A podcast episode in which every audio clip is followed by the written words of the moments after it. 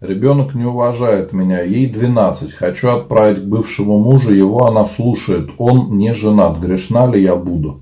Вы знаете, грех уже в том, что семья распалась. Это очень грустно.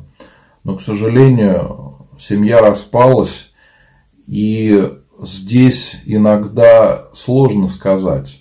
Вот с кем ребенку лучше, с кем бы он хотел остаться – ребенку уже 12 лет. Это личность, понимаете? Даже маленький ребенок это человек.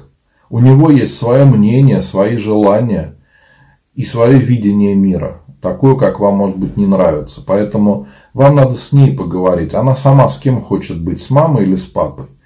Я так понимаю по вашему а, сообщению, что, видимо, она больше хочет быть с папой. Может быть, тогда и не препятствовать, если она будет счастлива с папой, может быть, пусть так и будет. И вполне возможно, что тогда э, вы с ней сможете как-то наладить отношения.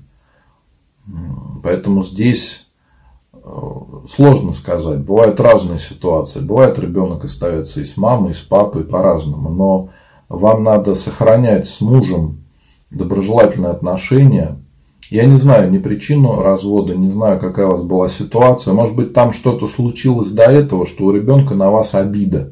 Поэтому она вымещает эту обиду на вас. Может быть, она считает, что из-за вас это все так получилось, а она хочет, чтобы папа был рядом.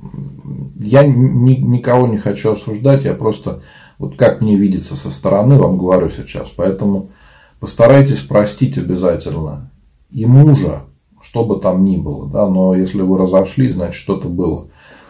И дочку за то, что она, может быть, не так себя ведет, как вы бы хотели. Потому что вы, наверное, предполагали, что она будет себя вести по-другому, а она ведет себя, ну, как есть. Надо ее простить и понять, что это живой человек со своими желаниями, со своими эмоциями, и они не должны быть такие, как вы хотите.